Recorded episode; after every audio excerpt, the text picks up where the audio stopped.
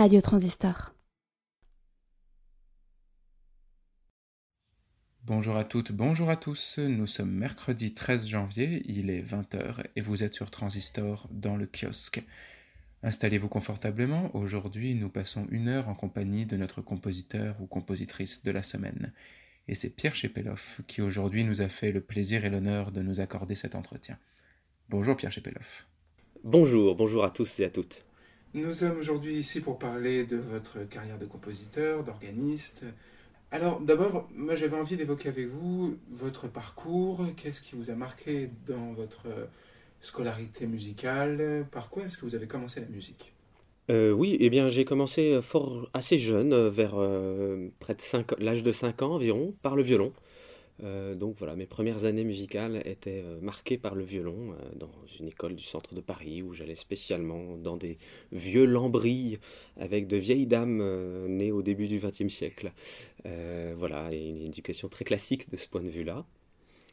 Et puis la musique m'ayant beaucoup parlé, clairement, j'ai enchaîné ensuite euh, par le chant avec euh, des études à mi-temps pédagogiques dans ce qui s'appelle aujourd'hui la maîtrise de Paris, qui est donc un cœur d'enfant.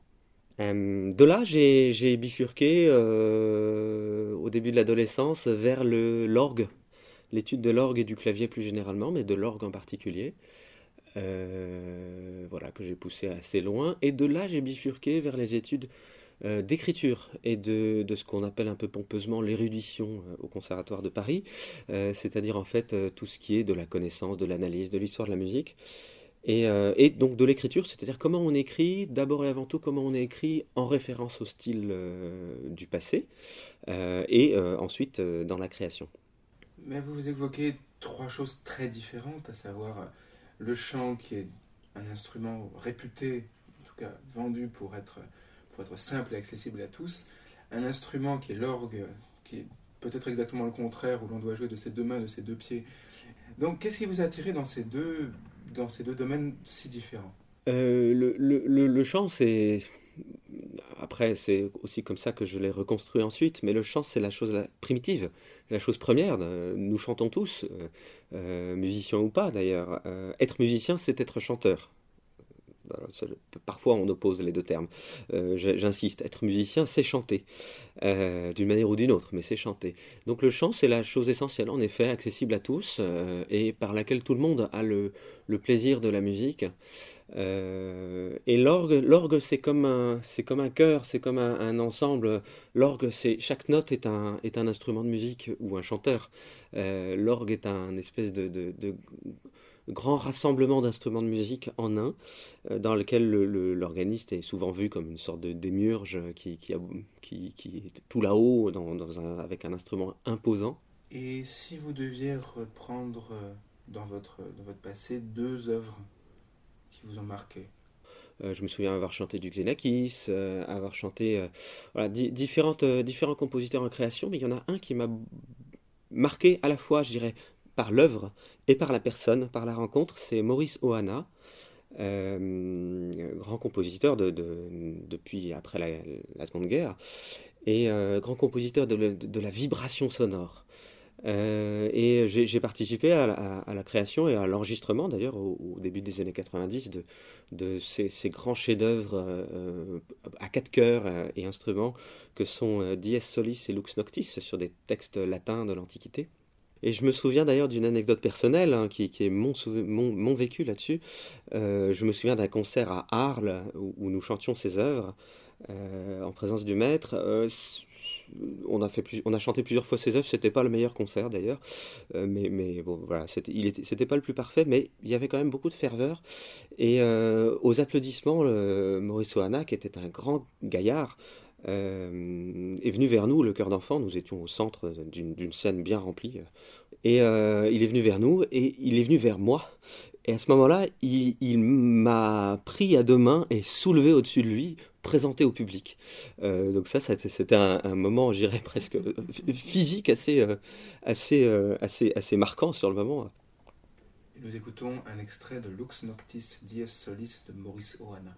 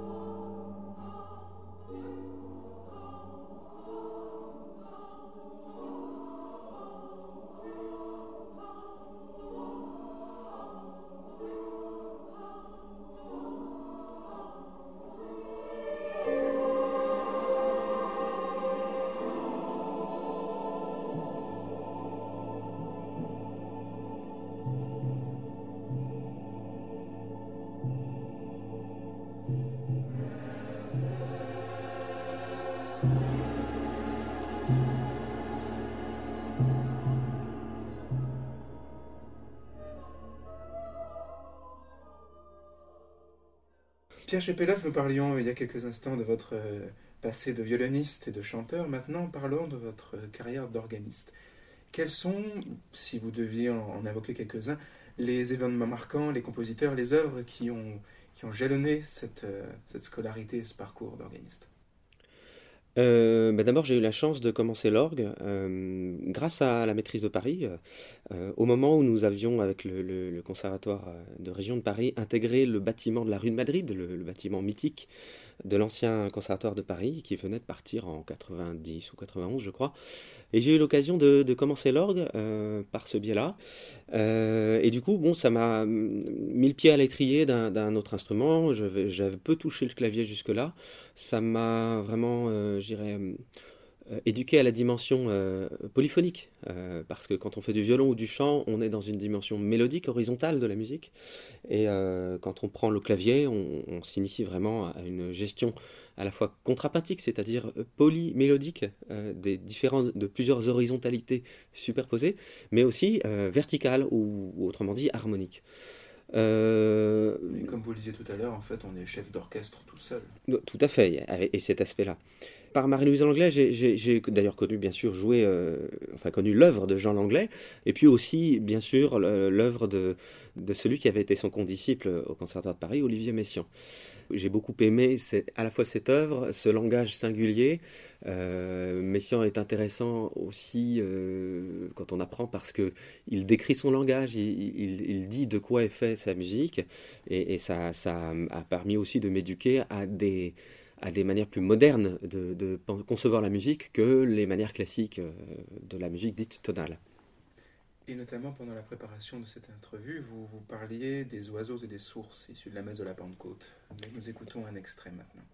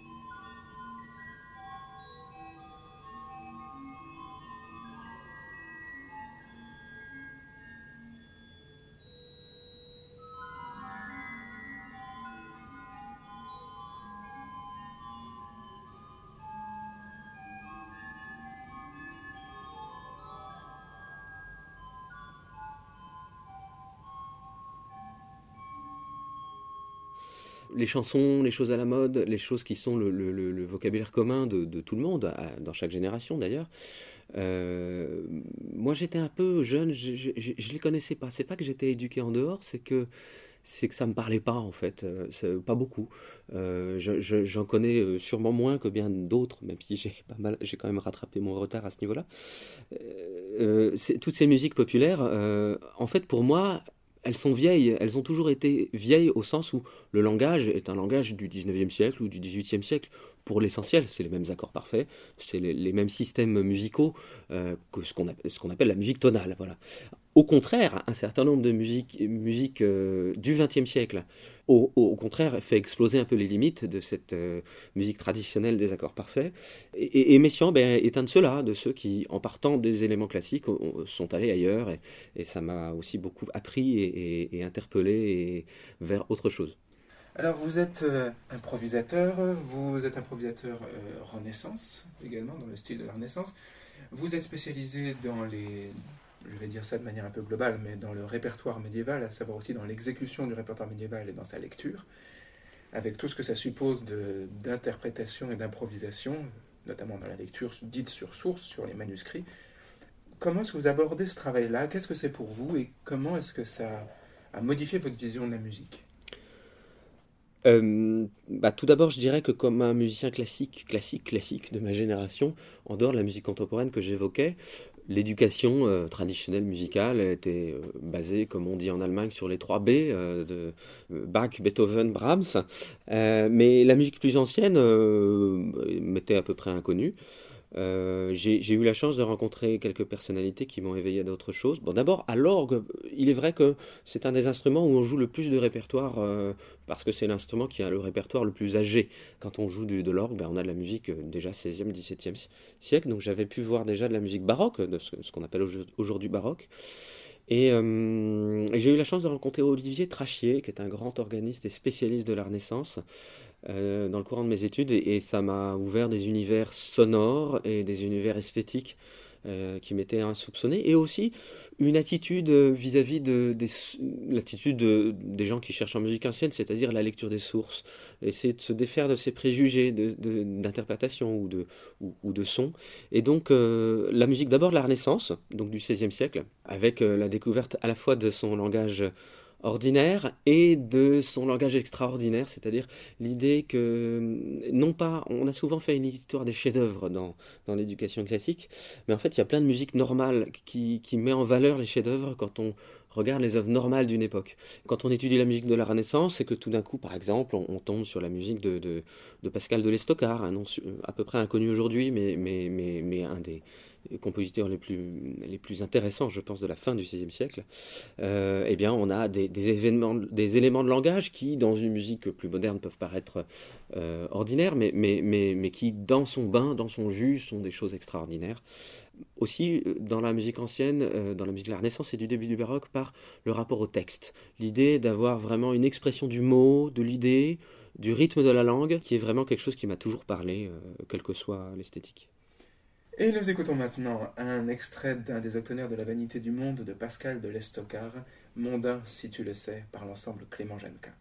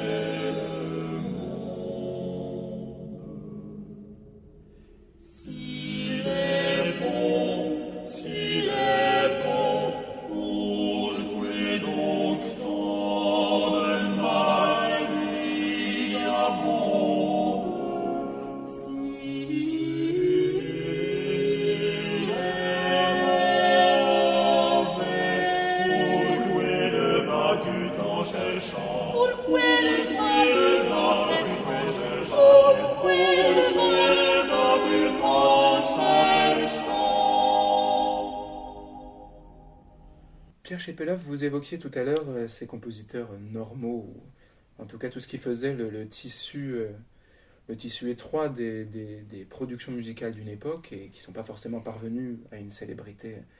Et ça me fait penser à ce que, vous me disiez tout à l'heure euh, dans la préparation de cette émission à propos de. Parlions de vos origines, de vos origines russes. à propos de ce tropère de Pâques que vous m'avez fait écouter, qui date du XVIIe siècle et qui offre une deuxième partie extrêmement étonnante quand on n'est pas habitué à ce type de, d'écriture et de, sensibilité. Est-ce que vous pouvez nous en dire un peu plus? Ce qui, est, ce intéressant aussi, c'est le rapport au, cantus firmus, c'est-à-dire à un plein chant, à une monodie, qui est celle du répertoire euh, euh, du psautier huguenot, donc du XVIe siècle pour les, protestants, euh, et aussi pour la, la, question de la musique russe, qui est aussi une monodie traditionnelle, qui a vu éclore des polyphonies.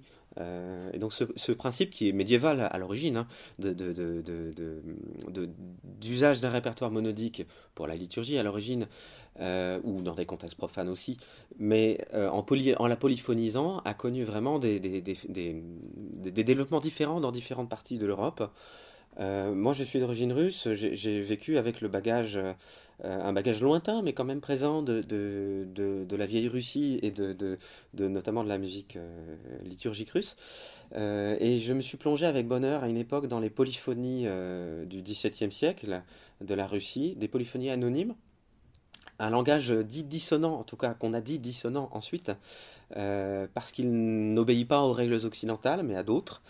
Euh, et euh, j'ai eu beaucoup, là, dans les dernières années, j'ai beaucoup chanté avec sous la direction de Maria Kondrashkova dans un ensemble vocal pour faire de la musique ancienne russe, une musique très très peu connue qui, qui, qui est euh, essentiellement euh, découverte ces dernières années grâce à l'étude de manuscrits qui sont en Russie et qui étaient inaccessibles avant, euh, à l'époque soviétique. et donc voilà, ça, donne vraiment un langage passionnant de, couleurs, de couleurs à la fois proches et lointaines des traditions occidentales. Et nous écoutons un extrait de ce tropère de Pâques anonyme datant du XVIIe siècle. Воскресення де просвітівся людини, Пасха Господня Пасха, от смерті Божої, і от землі і небесі. Христос Боге нас приведе, пам'ятую Твою життя. Христос воскрес из мертвых, смертью всех поправ, и сущим он гробе живот. Христос воскрес из смерти, смертью смерть поправ, несущим в огроме живота.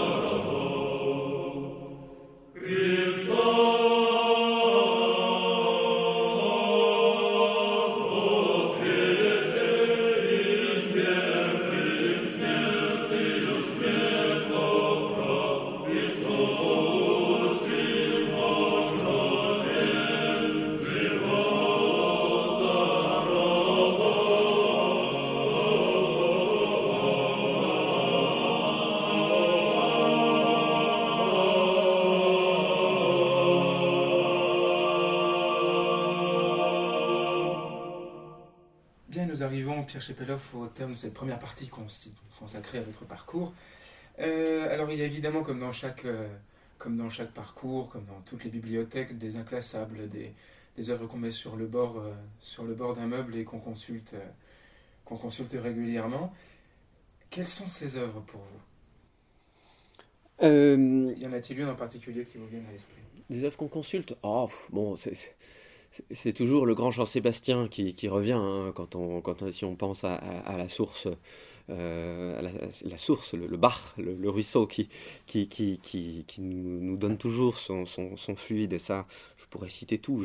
En tant qu'organiste, j'en ai beaucoup travaillé. En tant qu'enseignant, je m'en sers aussi beaucoup euh, voilà, des, chorales de Bach ou ce genre de choses qui sont pour nous toujours des merveilles euh, sous différents angles. Après, euh, je pourrais citer aussi d'autres choses qui paraissent peut-être loin de, des musiques que je cite le plus. On parle de musique ancienne. Euh, bon, une époque biographique euh, pour moi, ça a été la découverte de, avec certains amis de, musiciens, évidemment, musiciens du début XXe siècle français, évidemment. J'ai adolescent euh, avec des, amis, des collègues, euh, nous allions dans notre salle d'orgue et au lieu de jouer de l'orgue, nous prenions le piano et nous déchiffrions les mélodies de forêt, euh, par exemple, ce, genre de choses qui sont toujours vraiment des, des, des, éléments et, avec bien sûr avec ces, avec ces mélodies, les, les, poèmes, les poèmes du 19e siècle. Et puis par ailleurs, avec d'autres amis à d'autres époques des études, euh, j'ai été initié aux joies d'un compositeur de l'époque de Debussy qui est Roparts. Euh, et voilà, j'ai eu une grande connaissance finalement de ce répertoire euh, d'un compositeur qui n'est pas le plus connu, mais néanmoins avec une, voix singulière et, et, une belle harmonie à la française, comme on dit. Voilà. Et nous écoutons maintenant un extrait de la légende de Saint-Nicolas de Joseph Guy Roparts par Christian Papis, l'orchestre symphonique et lyrique de Nancy, dirigé par Michel Picmal.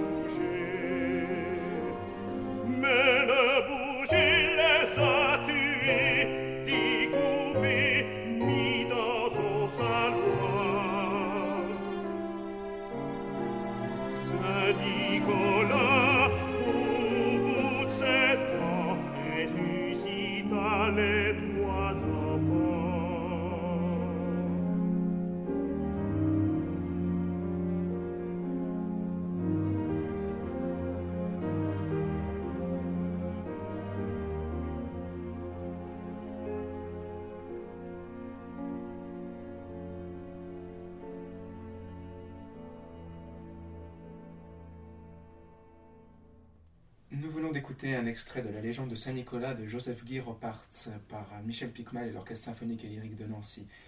Pierre Chepeloff, il y a une amitié qui, qui ressort entre compositeurs dans votre parcours, c'est celle avec Benoît Menut. Vous avez notamment ensemble écrit nombre de méthodes de méthodes d'éducation musicale, d'éducation et de culture musicale. Alors, voilà, est-ce que vous pouvez évoquer avec nous euh, en quelques mots votre parcours euh, pédagogique? Tant que professeur et ensuite euh, la spécificité de votre, votre manière d'aborder la pédagogie musicale oui, alors j'ai hum, mis le pied dans la pédagogie tout jeune, encore étudiant d'ailleurs. notamment d'ailleurs, vous citiez Benoît Menut qui est à la fois un, un, grand compositeur, je crois, de sa génération, euh, un, ami pour moi depuis depuis 25 ans déjà, un camarade d'études euh, et aussi qui a été pendant longtemps un collègue d'enseignement. Euh, je dirais d'ailleurs qu'il, ayant commencé encore plus jeune que moi l'enseignement, il a, il a été aussi quand on m'a suggéré que pourquoi pas, c'était une voie intéressante, c'était aussi le, camarade qui m'a qui m'a montré l'exemple aussi. Ah oui, en effet, oui, ok, c'est passionnant euh, et, ça vaut la peine d'y consacrer de l'énergie. Euh, donc voilà, depuis plus de 20 ans, euh, j'enseigne.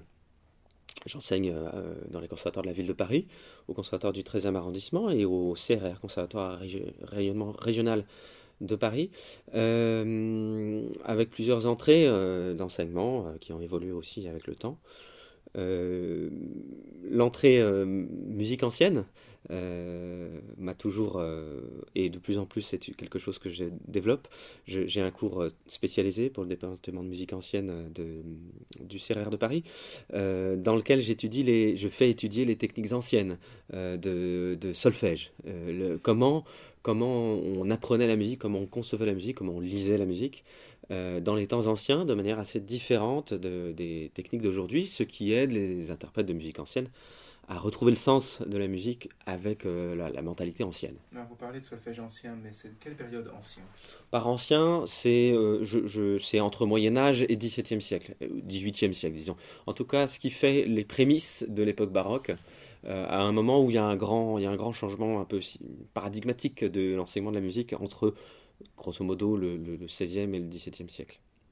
Et maintenant, euh, dans votre approche euh, pédagogique, moi j'avais envie d'évoquer avec vous, dans votre parcours, vous avez parlé beaucoup de, de musique médiévale, et l'une des spécificités de la musique, de musique médiévale, c'est de, de penser la mélodie et le rythme de manière relative. C'est-à-dire qu'on n'est pas dans des considérations modernes au solfège où la clé de sol est absolue, où les hauteurs sont absolues, où les valeurs, sont absolues, les valeurs rythmiques sont absolues. On est plutôt dans une idée que toutes les choses se calculent les unes par rapport aux autres. Alors comment est-ce qu'on construit une pédagogie musicale là-dessus? Alors, euh, pour nos auditeurs, il faut quand même préciser, moi je suis encore et j'ai été euh, pendant très longtemps professeur de formation musicale. Euh, généralement, euh, tout le monde ne sait pas ce qu'on appelle aujourd'hui en France formation musicale. C'est le mot du cours que tout le monde appelle encore solfège. Alors le mot solfège, c'est un mot qui fait souvent peur, euh, qui sur lequel il y a beaucoup d'idées préconçues. préconçues veut dire pas forcément juste, mais éventuellement juste d'ailleurs. de quoi s'agit-il? Le solfège, tel que les gens se le représentent aujourd'hui, c'est un truc où on apprend à lire. C'est un système de lecture de la notation musicale.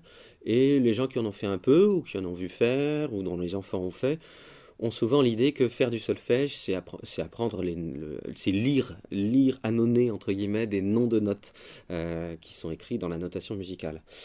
Euh, et par ailleurs faire du rythme, euh, du rythme, frapper du rythme par exemple.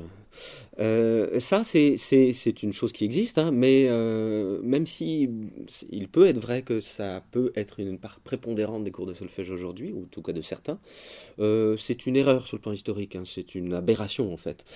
faire du solfège ou de la solmisation pour prendre un terme plus ancien, euh, c'est euh, dire sol mi ou sol fa, euh, c'est-à-dire dire le nom des notes. Le nom des notes, tout le monde a do ré mi fa sol la si do, c'est pas un nom de coordonnées de coordonnées de hauteur tel que on, se le dit souvent aujourd'hui, ou de coordonnées de touches, de doigté de, piano ou d'autres instruments. Ce nom des notes a été inventé il y a un millénaire dans le seul but de mieux chanter, c'est-à-dire de faire ce que les gens ce dont les gens se plaignaient il y a mille ans, mais se plaignent encore, les spécialistes. le grand Guy d'Arezzo disait euh, il y a mille ans, euh, il y a un problème, c'est que les chantres confondent les tons et les demi-tons. Alors les tons et les demi-tons, c'est l'unité de base de la musique. Ta da ou bien ta da. Et cette unité de base de la musique est souvent confondue euh, parce qu'on utilise les deux en fait tout le temps. C'est un peu comme, euh, des, mais c'est un peu comme des briques de Lego. Si vous avez une brique à, une brique de 2, une brique de 1, bah c'est pas pareil. Ou une brique de 2, une brique de 4. On fait des murs avec des briques, euh, vous voyez, en musique comme avec des Lego, et il faut avoir les bonnes tailles. Sinon, ça fait des trous et ça ne marche pas. donc en fait, ça c'est la base de l'éducation musicale, ou plus exactement, ça devrait toujours l'être. ce qui veut dire aussi comme corollaire que l'éducation musicale a pour base le chant le fait de chanter, euh, avant même toute, toute, euh, toute, tout solfège, avant même toute diction des choses ou toute analyse. Euh, mais quand on est dans ce solfège, on devrait toujours chanter et le nom des notes ne sert qu'à ça. Et donc, pour moi, une bonne conception du solfège, c'est pas faire d'un côté de la lecture, de, enfin, dire des noms de choses graphiques euh, et de l'autre côté, essayer de voir sur quelle touche on appuie à quel moment. Et puis, dans un troisième lieu, faire des dictées au sens de, euh, de, de, de, faire des devinettes. Et ceux qui arrivent à comprendre tout seuls, sans qu'on leur enseigne, euh, ils auront de bonnes notes. Voilà, ça c'est pour résumer un peu une caricature du solfège dans, la mauvaise acception, dans l'acception décadente du terme. Le bon solfège, c'est chanter, euh, chanter, jouer, jouer avec, euh, et, euh, et, d'abord être dans un, partage musical, mais dans développer chez l'élève et chez le, musicien la, compréhension fine des éléments, parce que comme quand on, comme un enfant qui joue au Lego, il faut savoir de, enfin si les briques n'ont pas la bonne taille, ça donne pas le bon résultat. Il se trouve que dans une des méthodes d'éducation musicale que vous avez écrite en collaboration avec Bonamenu, se trouve une, pièce que j'ai trouvée très drôle à l'entendre et qui nous parle justement de ces intervalles qui sont parfois si difficiles à chanter, euh, que sont le demi-ton, le ton, la seconde mineure, la seconde majeure, la tierce, la quarte, la quinte et l'octave, etc. C'est la pièce Juste pour voix et piano, ici enregistrée par Esther Labourdette et Bertie Montcellier.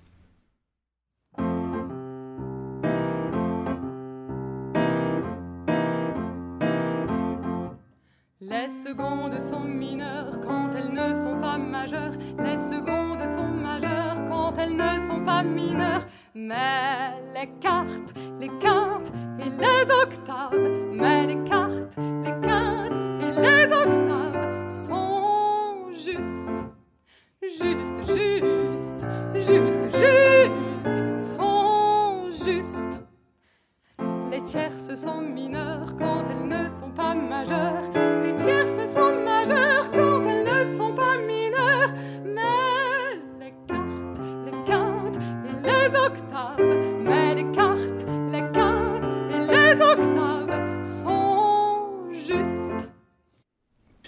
Nous évoquions avec vous euh, votre parcours de pédagogue, votre, euh, notamment votre série d'ouvrages L'ouverture à la musique, dont vous sortez, je crois, le septième tome. Euh, dont on vient de sortir le septième et dont le huitième est en cours de fabrication. En partenariat avec Benoît Menut. Et qui se donne pour but, je crois, d'aborder le solfège, ou en tout cas l'éducation musicale telle que vous l'avez tel que vous l'avez évoqué. Oui, euh, c'est la deuxième série qu'on fait aux éditions Henri Lemoine, qui nous ont fait confiance depuis euh, plus de 15 ans. Après une série spécialisée qui s'appelait La dictée en musique, euh, L'ouverture à la musique, l'idée c'est d'avoir de, faire euh, l'apprentissage, hein, bien sûr, des, notions techniques euh, de la musique et du solfège, mais avec beaucoup de répertoire, avec beaucoup d'enregistrements, avec le plus de pertinence technique, mais toujours dans de la musique de tout répertoire, de, de toutes obédiences, je dirais, vocales, instrumentales et historiques. Alors nous évoquions avec vous, là, depuis le début de cette émission, la, triade qui fait de vous le, musicien que vous êtes maintenant, c'est-à-dire votre début de la musique au violon, ensuite à l'orgue et au chant, la rencontre avec la musique dite ancienne, c'est-à-dire avec les 1300 ans que constitue la musique médiévale, renaissance et baroque, et votre amour de la pédagogie. Maintenant, nous allons vous, vous découvrir sous un autre angle, sous l'angle qui vous a valu notamment le prix de la Fondation Francis et Mika Salabert en 2019, c'est-à-dire votre, votre euh, casquette de compositeur. Nous avons sélectionné pour vous, chers auditeurs, quelques œuvres euh, phares du catalogue de Pierre Chepeloff que vous pouvez découvrir sur son site pierrechepeloff.com. Et maintenant, j'aimerais faire le lien avec ce que nous avons entendu tout à l'heure, avec Juste et cet humour euh, cet humour légèrement pince sans rire qui, vous caractérise, et écoutez une autre œuvre pour chœur, The Duck and the Kangaroo, Le canard et le kangourou, enregistré ici par l'ensemble Apostrophe, dirigé par France de la Hamelinet en 2013. Say the duck to the kangaroo, good gracious, how you hop over the feet and the water too, as if you never would stop. La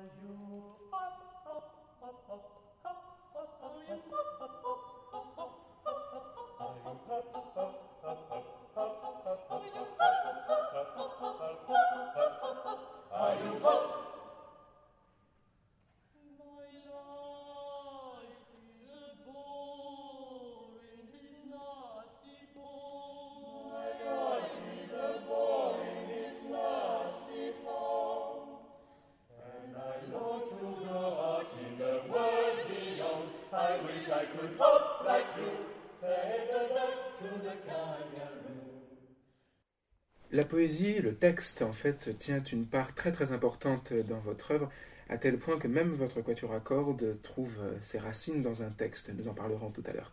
Ici, c'est un, type de poésie très particulier que sont les nonsense anglais, tels qu'ont pu euh, en composer dessus euh, ou encore euh, Petrassi.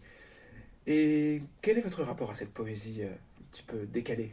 Oui, alors dans le nonsense euh, anglais, euh, on, connaît les, Monty Python ou, autres œuvres plus récentes. Euh, et on connaît aussi beaucoup dans la poésie du 19e siècle Lewis Carroll.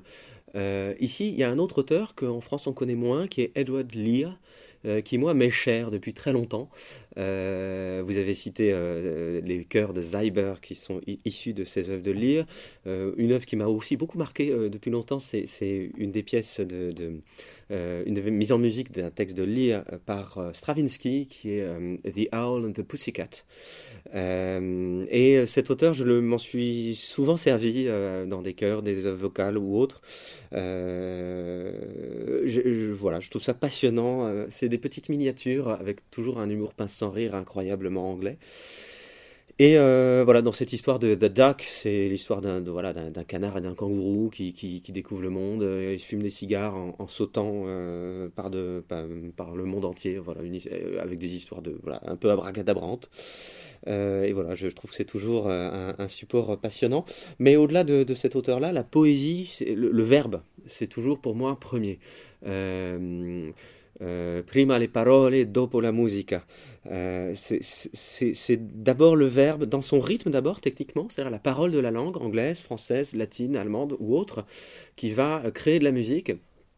Et euh, ensuite, c'est aussi le sens, le sens du mot, le sens de la phrase, le sens de la rhétorique qui construit la, forme, le déroulement d'une œuvre. Et euh, euh, je, suis moins un artiste de l'art pour l'art, de, ce point de vue-là, ou de la pure symphonie. Euh, mais, mais du coup, bien sûr, il y a une certaine prépondérance de, la musique vocale dans, ce que j'ai fait.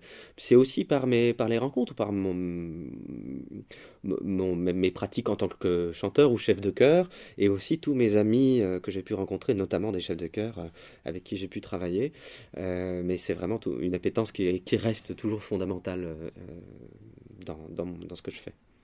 Et justement à propos des amis, euh, des amis qui ont jalonné votre parcours, euh, que ce soit les organismes, les chanteurs, les pianistes, et votre parcours est jalonné d'amis en fait. Alors est-ce que vous pouvez nous parler de ces amis qui vous ont enregistré oui, enfin, comme tout le monde, mais disons qu'on a des appétences aussi artistiques et, qui deviennent des amitiés ou vice-versa d'ailleurs. Bah, j'ai voilà, pendant beaucoup d'années beaucoup travaillé avec France de la qui est une jeune chef de chœur euh, cœur d'adulte et de cœur d'enfant aussi, euh, qui fait un travail phénoménal. Euh, j'ai aussi un camarade d'études, Johan Recoul, qui est chef d'orchestre, avec qui j'ai fait plusieurs projets dont on parlera peut-être tout à l'heure, notamment dans des cadres pédagogiques, sociaux et historiques. Euh, et puis d'autres, euh, Brigitte Laine, euh, que j'ai rencontrée quand j'ai eu l'occasion d'avoir ses enfants en, cours au conservatoire, qui est une spécialiste, une pionnière de, musique médiévale avec son ensemble Discantus et pour qui j'ai écrit aussi une pièce. voilà, de, nombreuses rencontres au hasard de, la vie. Mais justement, cette, cette, collaboration avec Brigitte Laine nous a permis de, faire coïncider deux passions, à savoir la musique vocale et le répertoire d'inspiration médiévale, dans l'œuvre O qui perpetua mundum ratione gubernas, sur un texte de Boès, dont nous écoutons maintenant un extrait.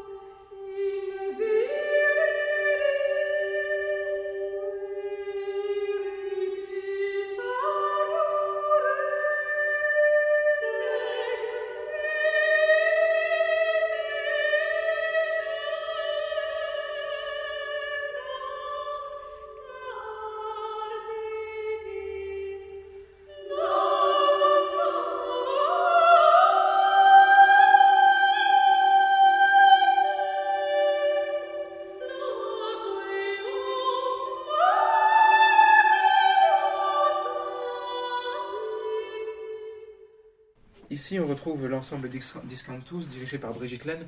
Comment est-ce qu'on aborde l'écriture pour un ensemble aussi spécialisé que l'ensemble Discantus euh, un ensemble à voix féminine d'ailleurs, euh, très particulier.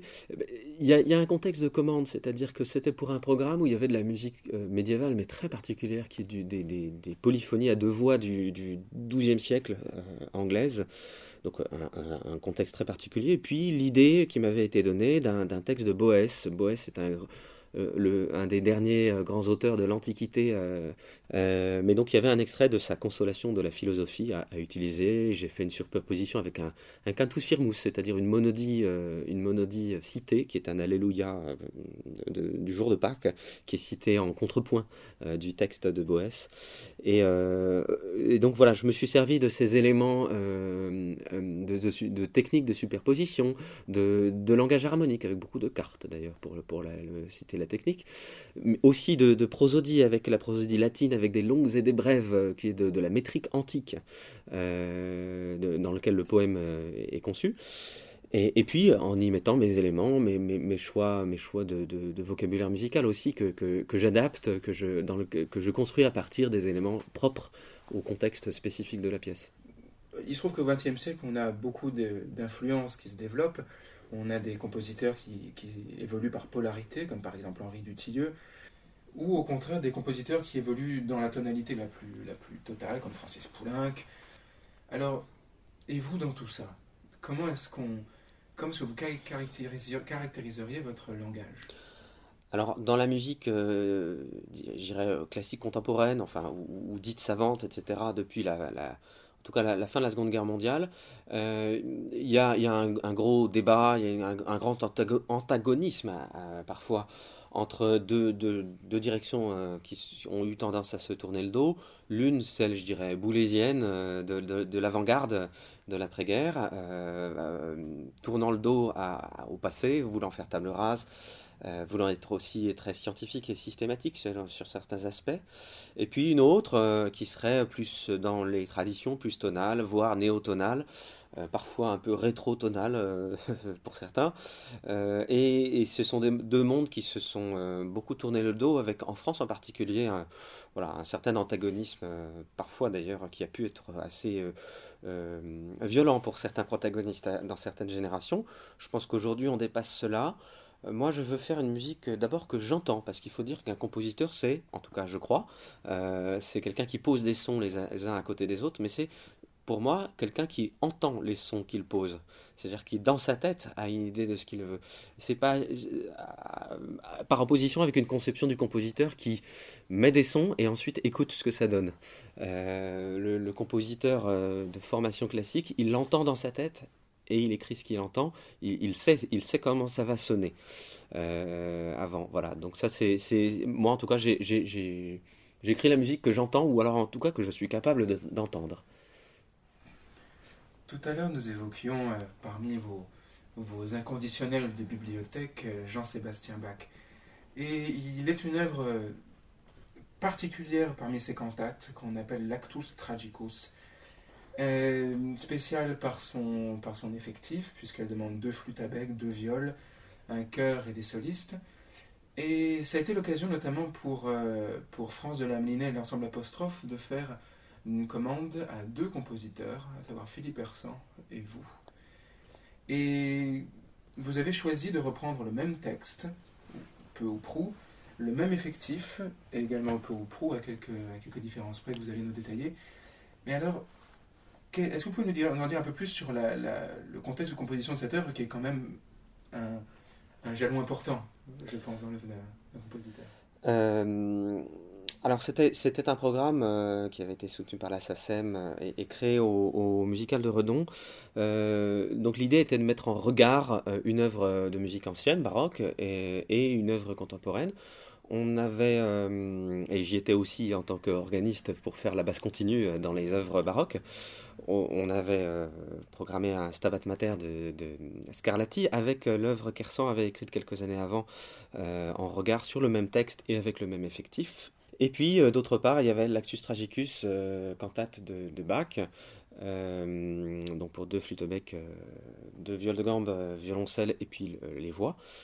Euh, hum, et, donc France, France de la Hamelinem m'avait demandé de, reprendre ce texte et, et d'en faire une version avec le même effectif musical. Et j'avais choisi, c'est un texte qui est composite, dont on ne sait pas tout à fait tout des, origines, euh, euh, qui est fait de citations bibliques, de, de poésie moderne, de chorale luthérien. Euh, et euh, j'ai choisi de le faire, mais en version française, c'est-à-dire avec une traduction du, du texte, pour, euh, parce qu'on on donne souvent des cantates de Bach en France, mais, mais, mais la musique, elle, elle, est là pour exprimer un texte, un sens, dans, notamment dans ce contexte-là. Euh, et, je pense que, pour le public français, la, langue allemande étant souvent un peu loin, dans une compréhension peu directe, euh, voilà, j'ai voulu mettre à côté la version française pour, pour avoir une expression plus directe pour l'auditeur français. Et puis, euh, nouvelle, nouvelle, car j'ai un peu j'ai fait les choses autrement, tout en m'inspirant bien sûr de, de la source de Jean-Sébastien Bach.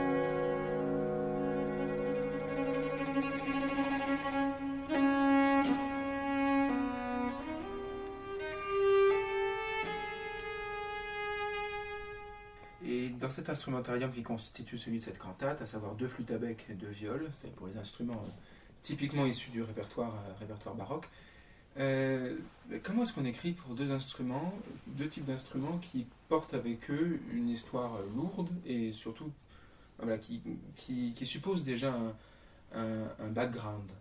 On écrit avec les paramètres techniques de l'instrument, mais, mais on écrit après, on, écrit avec quelques échos, euh, qui soient rythmiques ou de formules euh, du, langage auquel on fait référence, mais, on écrit du neuf de toute façon. Donc euh, aussi pour faire du neuf, on va aussi essayer de ne pas non plus être dans l'imitation, il ne s'agit pas de faire un pastiche.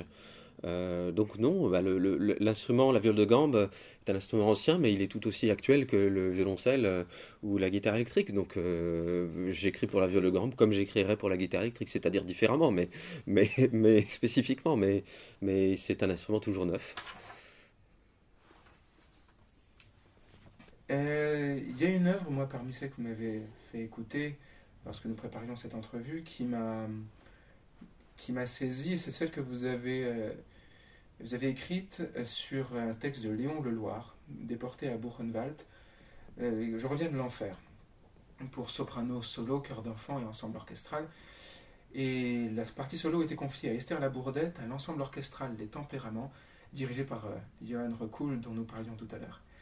Alors, euh, c'est un texte sur, euh, c'est un, une œuvre composée sur un texte de déporté, une œuvre qui a évidemment, euh, pour, pour les enfants qui l'a chanté et ceux à qui elle était destinée, qui est un projet social, pédagogique. Comment est-ce que vous avez abordé ce travail? Comment est-ce que vous avez abordé le travail musical avec les enfants, l'abord du texte?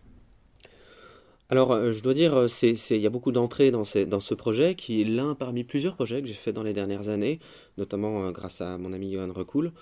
Euh, et notamment en partenariat avec des, professeurs d'histoire et de musique de l'éducation nationale en Seine-Saint-Denis, euh, et, euh, et, avec le soutien des, archives nationales, à Pierrefitte notamment. C'est beaucoup de choses. C'est à la fois un projet, des projets liés à l'histoire, à l'enseignement de l'histoire, à l'enseignement d'une histoire difficile, douloureuse, et à l'enseignement de celle de la déportation euh, et de la, de la, Seconde Guerre mondiale et de la, du totalitarisme. Et en même temps, c'est aussi l'idée d'une rencontre et d'un enseignement dans un contexte difficile qui est celui des, des zones REP+, de l'éducation nationale, euh, comme il y en a autour de Paris. Avec des professeurs merveilleux qui font, euh, qui font un travail incroyable, euh, difficile et incroyable. On, on, a pu partir comme ça. J'ai pu accompagner des élèves euh, à Buchenwald, euh, parler de la musique dans les camps de concentration, parler de la déportation et travailler sur les textes. Là, en l'occurrence, c'est ce texte de, Léon Leloir qui, qui était un, un résistant déporté euh, à Buchenwald et qui a écrit euh, des milliers de vers euh, sans papier dans sa tête pendant qu'il était déporté avant de les transcrire euh, à son retour en avril-mai 45 euh, et les publier juste avant de décéder, euh, avant la fin de l'année 45, après avoir été libéré. Euh, et puis c'est des projets à entrée où le ce sont des projets à entrée multiples et aussi où le, texte, l'expression, le, l'idée du passage, de la transmission euh, est primordiale. Et la musique se met encore une fois au service en adaptant son vocabulaire à, euh, soit à des citations, soit, soit, soit tout simplement au, caractère de ce qui est exprimé, à la dureté de, ce qui est exprimé. Euh, ça m'a donné aussi plusieurs entrées, puisque à l'occasion de la, du concert de, de cette œuvre-là, j'ai pu rencontrer euh, Fernand Deveau, autre résistant déporté, euh, qui est décédé depuis euh, peu après notre rencontre. Et, l'année d'après, j'ai eu l'occasion de faire une autre œuvre dans le même cadre, mais en hommage à Fernand Deveau.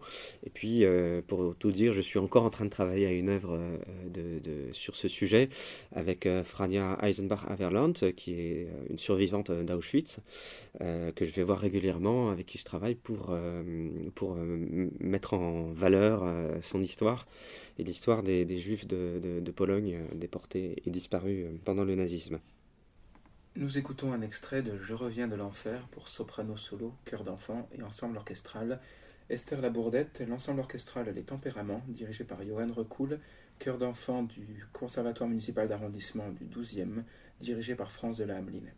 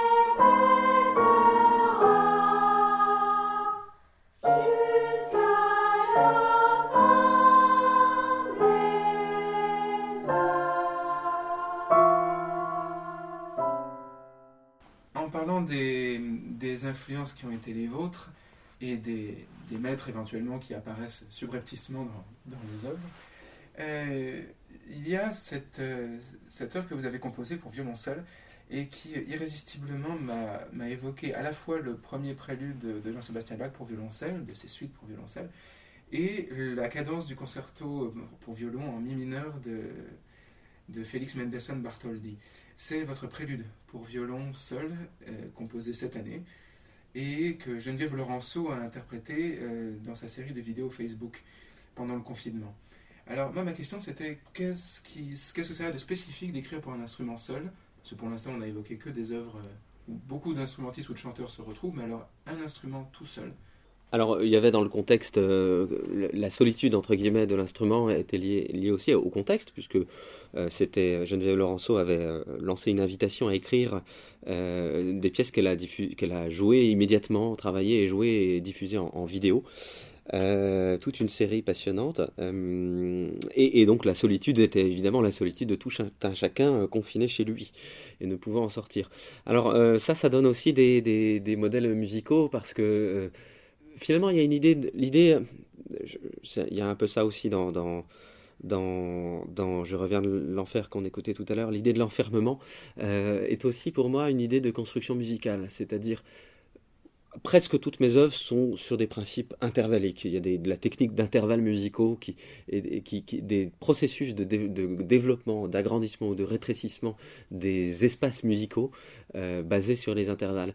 Et euh, ça aussi, c'est quand on, à partir du moment où dans une pièce, je prends un cadre, je définis un cadre, euh, l'idée va être euh, de, la dialectique entre le fait d'être dans le cadre et d'en sortir, d'avoir un cadre enfermant dans lequel on, on- peut tourner et sans en sortir, et puis éventuellement de rompre ce cadre.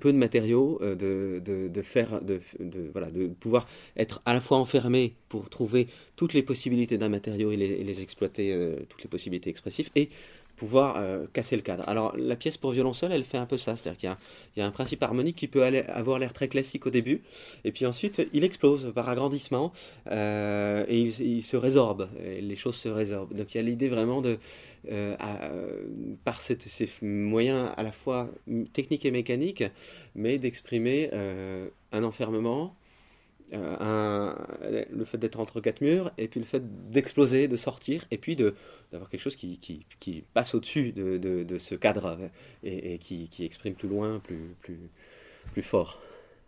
Et vous avez utilisé un mot euh, qui, moi, me parle très fort, c'est le mot de dialectique. Mais entre un texte, une musique et leur relation, en fait. Et moi, j'ai envie de questionner euh, votre rapport à une autre dialectique qui est celle de la tension et de la détente.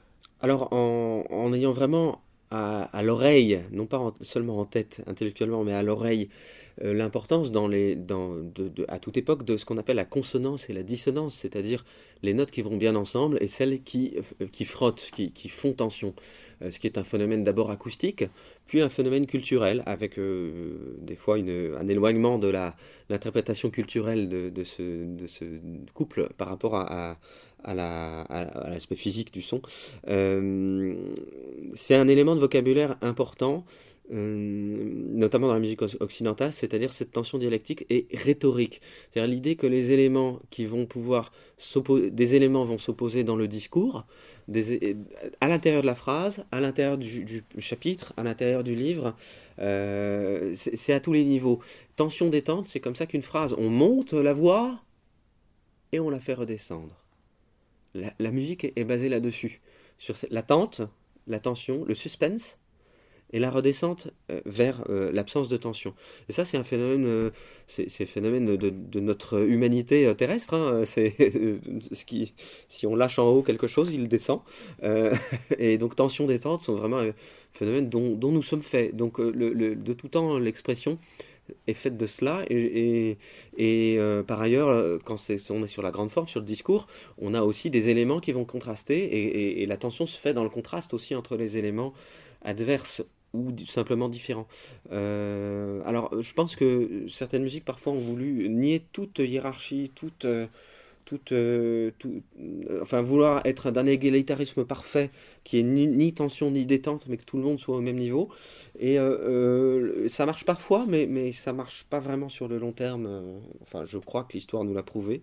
Et que donc, quel que soit le matériau musical, quel que soit ce qu'on en pense à la base, n'importe quel matériau, le plus dissonant possible, peut servir de consonance pour moi et, servir d'élément de, de repos si on le définit comme tel et si on le fait entendre à l'auditeur et que par ailleurs on fait contraster autre chose euh, sur cet élément, euh, y compris en inversant par rapport aux catégories traditionnelles de, de, consonance et de dissonance.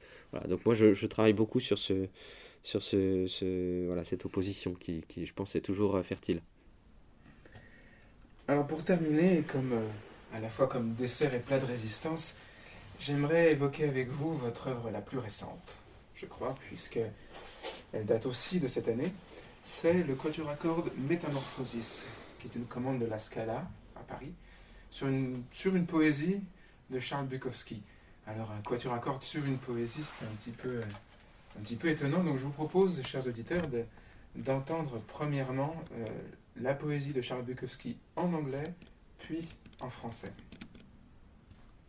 A girlfriend came in, built me a bed, scrubbed and waxed the kitchen floor, scrubbed the walls, vacuumed, cleaned the toilet, the bath tube, scrubbed the bathroom floor, and cut my two nails and my hair.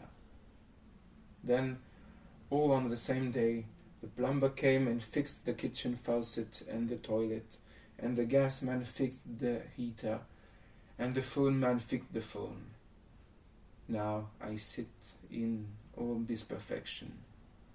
It is quiet. I have broken off with all my three girlfriends. I felt better when everything was in disorder. It will take me some months to get back to normal.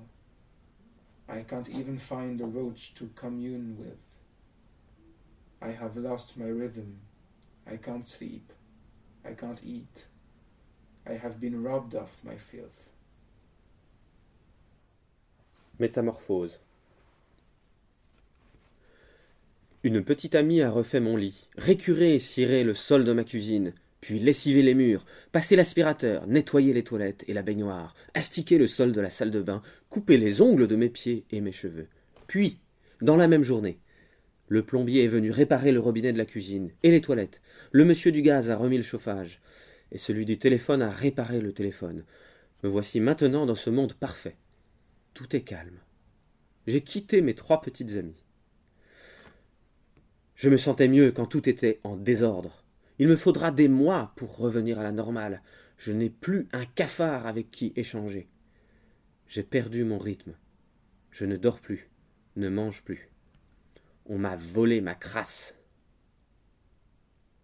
Métamorphosis, euh, poème de Charles Bukowski, publié en 1979 dans euh, le recueil nommé Jouer du piano ivre comme d'un instrument à percussion jusqu'à ce que les doigts saignent un peu. Traduit de l'américain par Michel Lederer. C'est étonnant d'avoir un, un quatuor à cordes justement basé sur un poème. Comment est-ce que on organise un quatuor à cordes sur un poème? Alors, euh, ce poème un peu incroyable, il m'a frappé. Alors bon, d'abord, le poème, c'est Métamorphose, ça c'est le titre, euh, et le, le contexte de la commande par la Scala Paris, c'est la salle de concert, euh, qui suivait le, prix reçu en 2019, euh, le prix de la SACEM euh, Salabert, qui avait été remis à la Scala de Paris. Donc la Scala m'a passé cette commande, qui a été créée en octobre dernier par le Quatuor Hanson. Le, le titre du concert dans lequel la commande s'inscrivait était Métamorphose nocturne, euh, notamment car c'est le titre du quatuor de Ligeti, du quatuor à cordes de Ligeti, qui, qui, clôt- qui clôturait ce concert. Euh, un, un- quatuor qui, moi, euh, quand j'étais jeune, m'a vraiment marqué, qui est pour moi une des plus, des, plus belles œuvres du répertoire du quatuor à cordes. Et puis par ailleurs, c'était un concert aussi où il y avait du Haydn, du, du- du Mozart, des, des mouvements. Alors, euh, Mé- Métamorphose, le titre de Métamorphose, je me suis mis à chercher. Et comme bien, euh, comme bien souvent, je cherche des poèmes à partir d'une thématique. Je fais souvent, par exemple, des cycles à partir de poèmes de plusieurs poètes pour faire un cycle vocal. Et donc je suis tombé sur ce poème de Bukowski qui m'a frappé, qui m'a frappé euh, par son texte, sa folie, euh, par aussi sa, forme, parce que euh, il a, il y a une progression, une progression vers le nettoyage, dans le nettoyage, jusqu'à la perfection. Une fois qu'on arrive dans cette perfection, le, poète euh, est désemparé et n'a de cesse que de retrouver son désordre, son bazar, euh, qui, est, son mode de vie normal.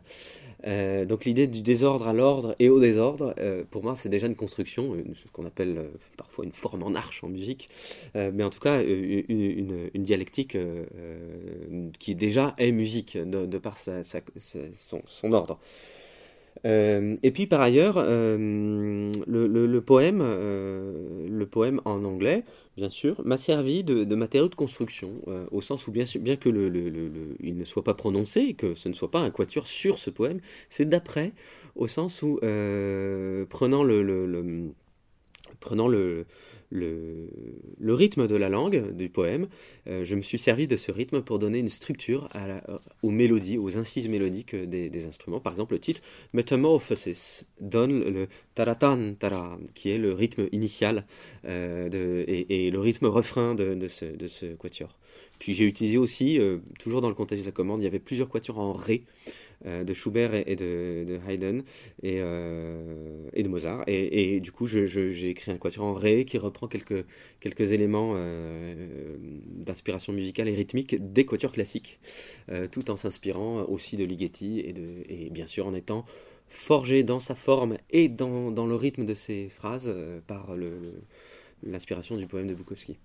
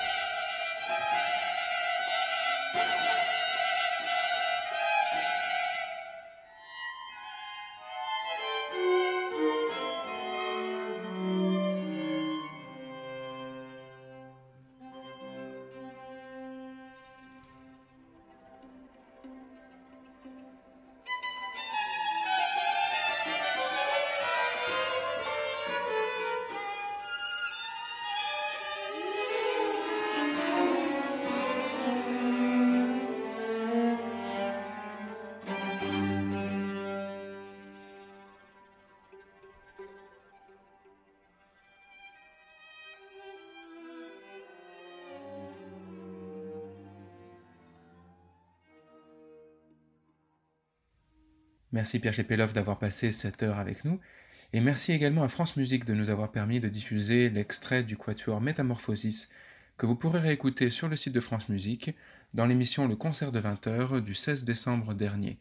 Tous les liens sont à trouver sur la page YouTube de Transistor dans la description. La semaine prochaine, je vous retrouve pour une nouvelle émission musicale avec en écoute une œuvre toute particulière à mon cœur qui est Die Nacht de Richard Strauss. Merci à Pierre Chepulov de nous avoir accompagnés. Bonne soirée à tous et à la semaine prochaine. Merci à vous.